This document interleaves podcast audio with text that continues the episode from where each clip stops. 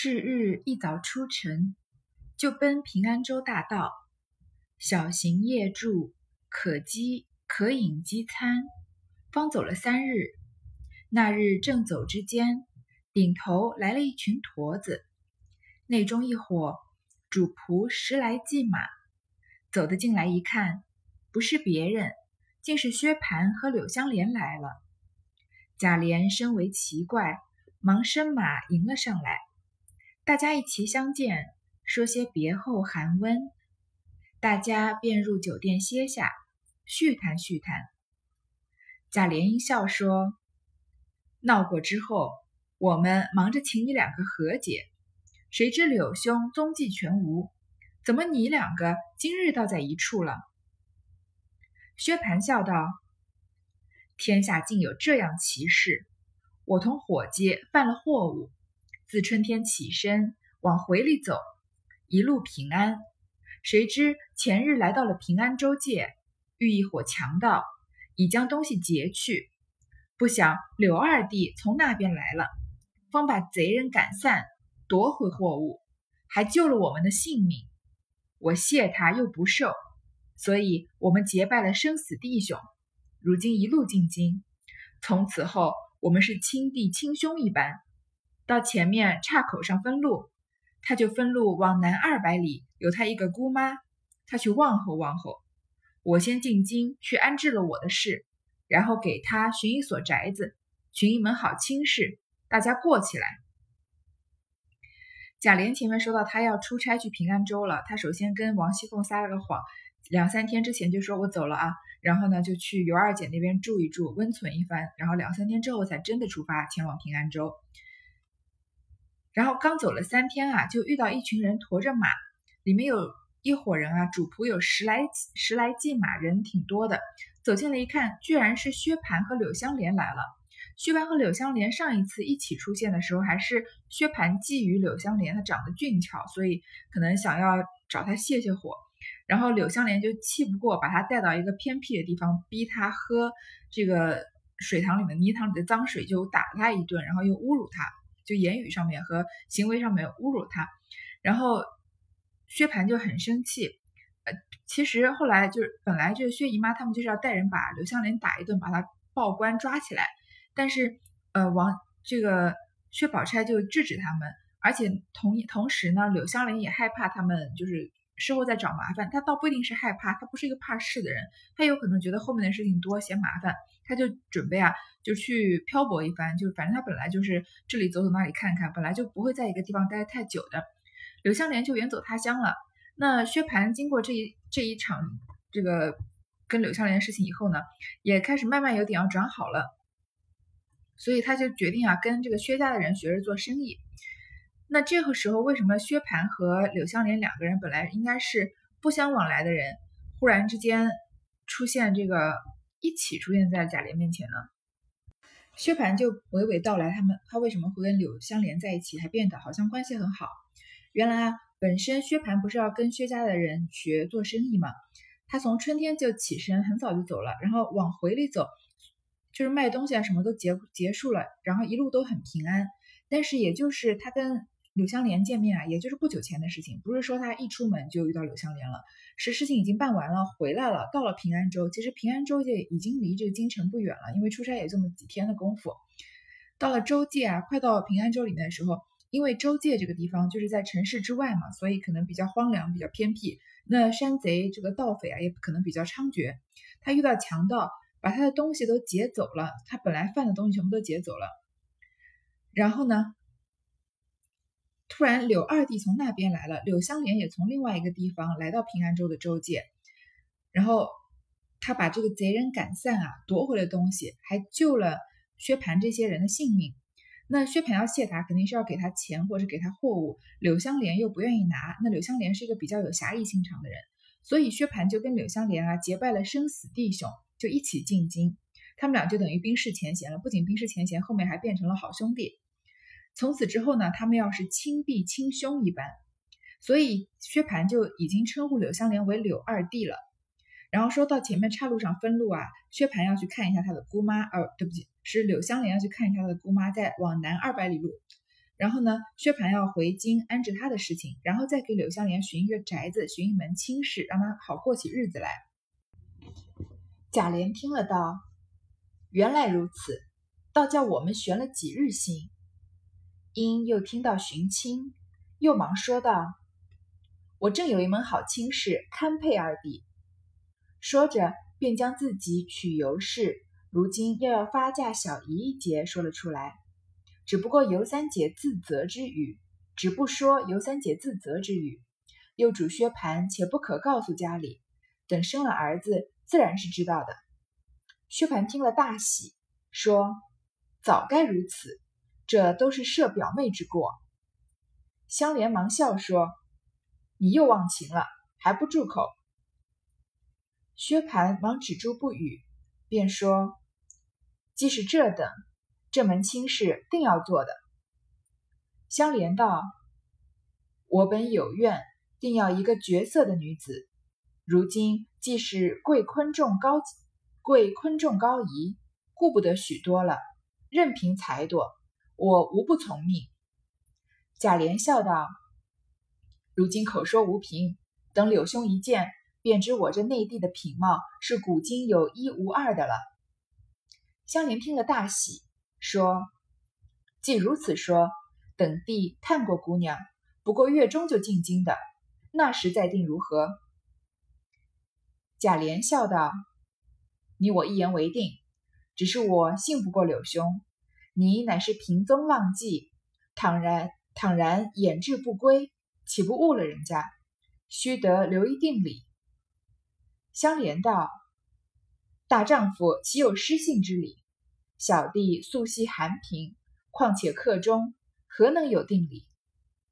薛蟠道：“我这里现成，就备一份二哥带去。”贾琏笑道：“也不用金帛之礼，须是柳兄亲身自有之物，不论物之贵贱，不过我带去取信耳。”香莲道：“既如此说，弟无别物，此剑防身，不能解下。”囊中尚有一把鸳鸯剑，乃吴家传代之宝，弟也不敢善用，只随身收藏而已。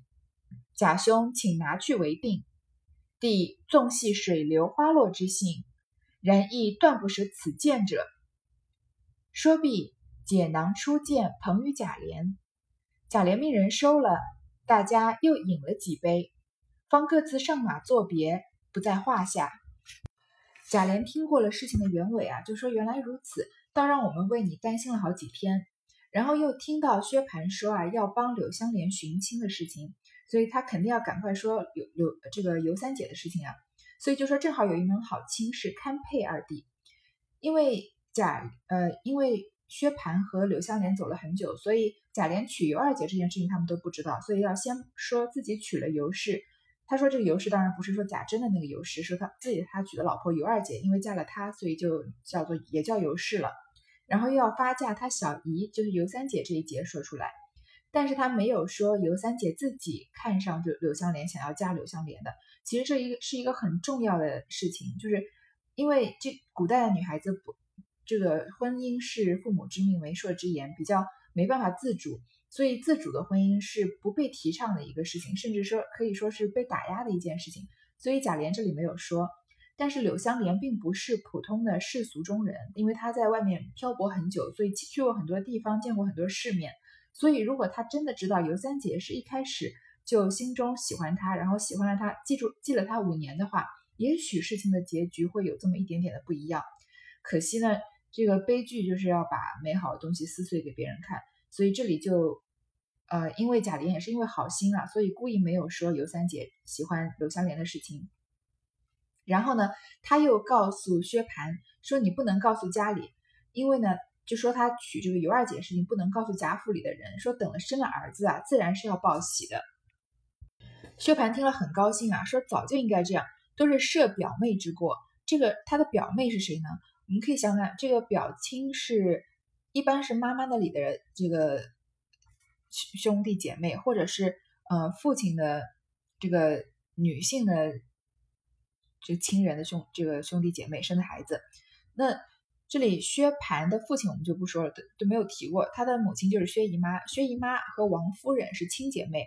那王夫人又和王熙凤是都是王家的，也是王熙凤就是她的内侄女嘛。所以薛蟠这里说的内设表妹，应该就是说王熙凤，就是说都是王熙凤这个，呃，她太蛮横啊，或者说她生不出儿子啊，所以你这里娶一个小妾也是应该的。柳湘莲就赶快制止他，然后说呢，既是这等啊，那这门亲事一定要做的。柳湘莲说呢，我本来是有愿望，一定要一个绝色的女子。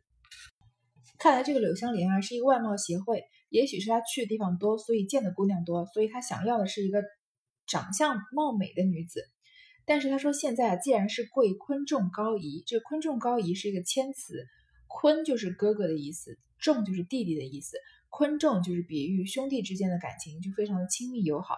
说现在既然哥哥你啊对我这么好，就是他这里是呃尊称贾琏，那我就顾不得这么多了，就不管这个女孩子长得怎么样了，任凭裁夺，那我肯定是从命的，就是说同意了这门亲事了。眼看着尤三姐就能嫁给自己心心念念了五年的人了，我们这里也觉得是不是好像好事将近了？贾琏就说啊，那现在口口说无凭，你不是答应了吗？呃。我现在告诉你说，这个我这个小姨子啊，是长得就是像你想要那种绝色女子。我跟你说呢，你也不会相信。等到你见到她，你就知道她的品貌是古今有一无二的了。她的长相啊，绝对是天下无双的。这个尤二姐、尤三姐的美貌，绝对是在《红楼梦》里面排到很前的。虽然《红楼梦》里面的女孩子个个听起来好像没有个没有什么长得特别丑的，但是。其实我不知道，就就我们现在这个审美观念来看啊，这个美是一个很主观的事情。所以以前我们觉得大眼睛、高鼻梁、小脸是美，但是呃，渐渐的人们也也能欣赏这个呃，比如说是丹凤眼啊，或者也也能欣赏，不是说很皮肤很雪白的女孩子，或者身材不是说很瘦的女孩，就是各种各样的女孩子都有她各种的美。那首先。呃，曹雪芹就是一个能以现代的观念来欣赏每一个女性的，有他有这样的意识，所以他在《红楼梦》里面写的人啊，你很少说看到一个女孩子长得有多丑，每个女孩子好像都有各有各的特别之处。但是，呃，如果光论长相，不论她们的灵魂，或者不论她们的特色的话。那光论五官，尤二姐和尤三姐绝对是在《红楼梦》里面可以排得上前五的。在《红楼梦》，即使是这么多角色的女孩子云集的地方啊，她们也是绝对能排在很前面的。而且她们她们的美是完全这个靠基因，就是完全是长的长在脸上，不是说有气质啊，或者是其他的这些性格这些东西的加持。柳湘莲听了大喜，她就很高兴。外貌协会的人找一个大美女，她当然高兴了。就说如果是这些这样的话。等地探果姑娘，我我去见见她。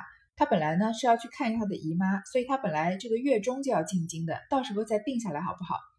那贾琏就说啊，是可以啊，我们一言为定。但是他这里开个玩笑，说我信不过你，你是个平踪浪迹的，你就是四海为家嘛。如果你突然腌制不归，你突然之间决定这个不回来了，很长时间都不去不进京城，那你不就耽误了我这个小姨子吗？所以你要留一点定礼，你要留一点东西给我下定，就是下聘啊。我们要做一个这个互相之间的承诺。柳湘莲首先说啊，大丈夫岂有失信之理？柳湘莲虽然长得很清秀，然后她也很喜欢唱戏，但她的性格是里面是一个很就是有侠义心肠的人，所以她是她是不可能失信的。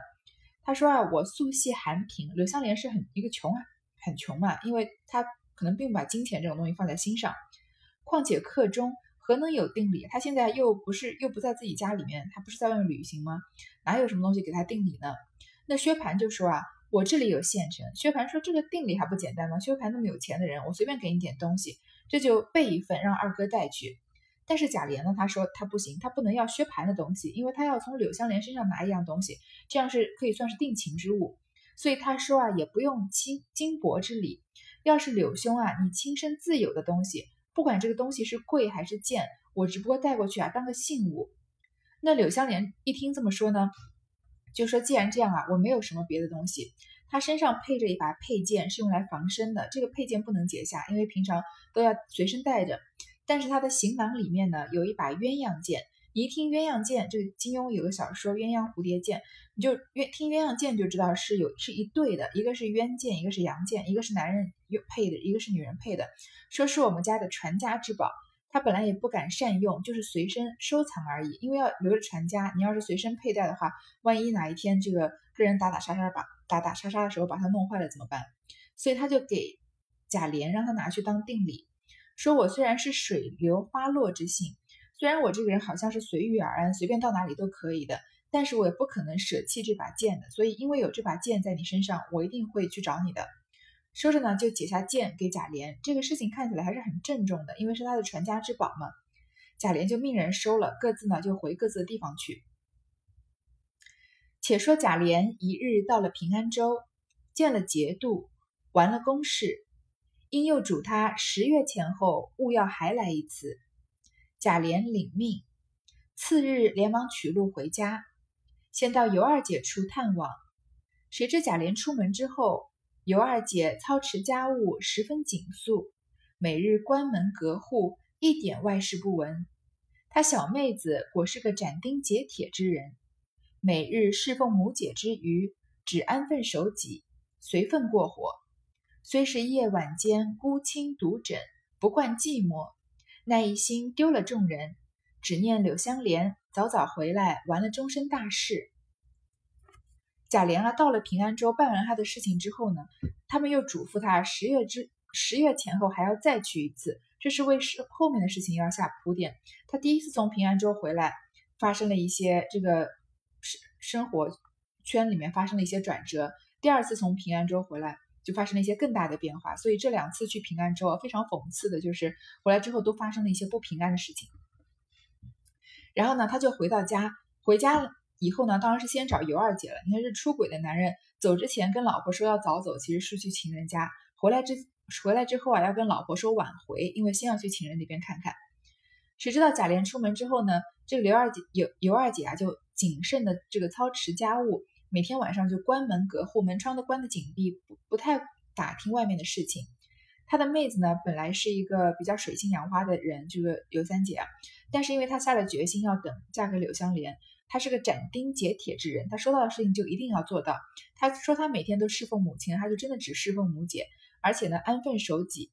他虽然晚间啊孤清独枕，因为平常就是习惯跟人花天酒地了。就像有一些人呢是比较外向的性格，有些人喜欢每天出去跟朋友吃饭啊、喝酒啊，嗯，有些人喜欢去舞厅跳舞啊。那有些人是比较内敛的性格。那尤三姐不仅是一个外向的性格，而且她是需要，呃，就是。很很可能是很享乐，很乐在于跟这个男子打交道的。所以现在虽然他晚上只有一个人睡觉啊，然后孤清独枕，就是被子和枕头都旁边都没有人嘛，他不太习惯寂寞。但是因为他心里有了柳香莲，所以他就一心丢了众人，就等他回来。这日贾琏进门，见了这般景况，喜之不尽，深念二姐之德。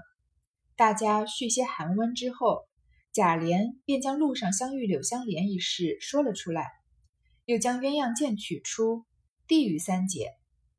三姐看时，上面龙吞魁护，珠宝金银，将把一撤，里面却是两把合体的，一把上面暂着一鸳字，一把上面暂着一阳字，风飕飕啊，冷飕飕，明亮亮。如两横秋水一般，三姐喜出望外，连忙收了，挂在自己绣房床上。每日望着剑，自喜终身有靠。贾琏进门啊，看到这个景况，非常的高兴，因为他纳的这个尤二姐非常的安分守己嘛。大家续些寒温呢，讲了他出门的这些事情，他就把路上遇到柳香莲的事情说出来，然后呢，又把鸳鸯剑拿了出来，递给尤三姐。尤三姐拿到剑，她看这个鸳鸯剑啊，上面龙吞魁笏，龙我们都知道什么了，这魁这魁字很难写，它就是古代的一种神兽吧，或者说是一种怪物，其实就是跟龙就是一条腿的这个一种一种怪物，所以龙吞魁笏，因为这个剑呢，一般是因为是代表一种力量，所以它都是用一些这个神兽啊这样子，好像压制住它一样，珠宝金银。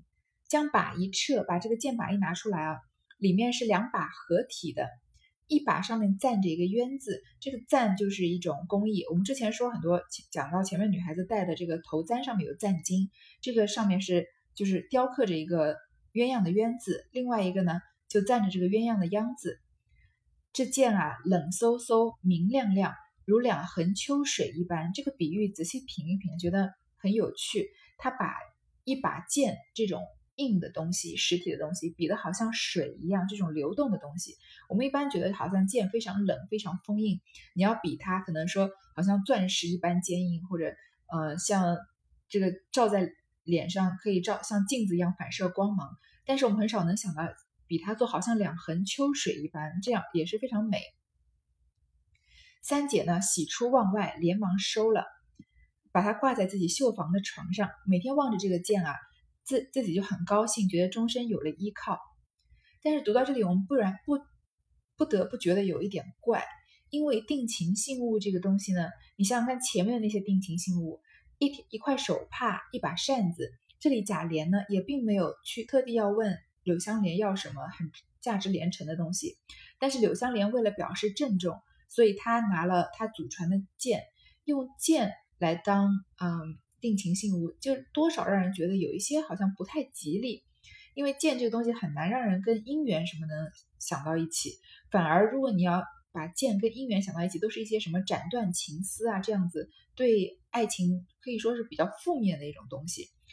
当然，这里剧中人并没有这样觉得，只是曹雪芹在这个这个书之外，让我们这些给我们这些读者有首先埋下了一种心里面好像有一些不安的这样的种子，所以所以就觉得，虽然尤三姐好像等了五年，等到了她喜欢的这个这个柳湘莲要要来娶她了，但是好像这一切啊，就暗暗浮着一些什么危机。那当然，从这一回的回目，我们也知道，这个秦小妹耻情归地府，尤三姐已经要死了。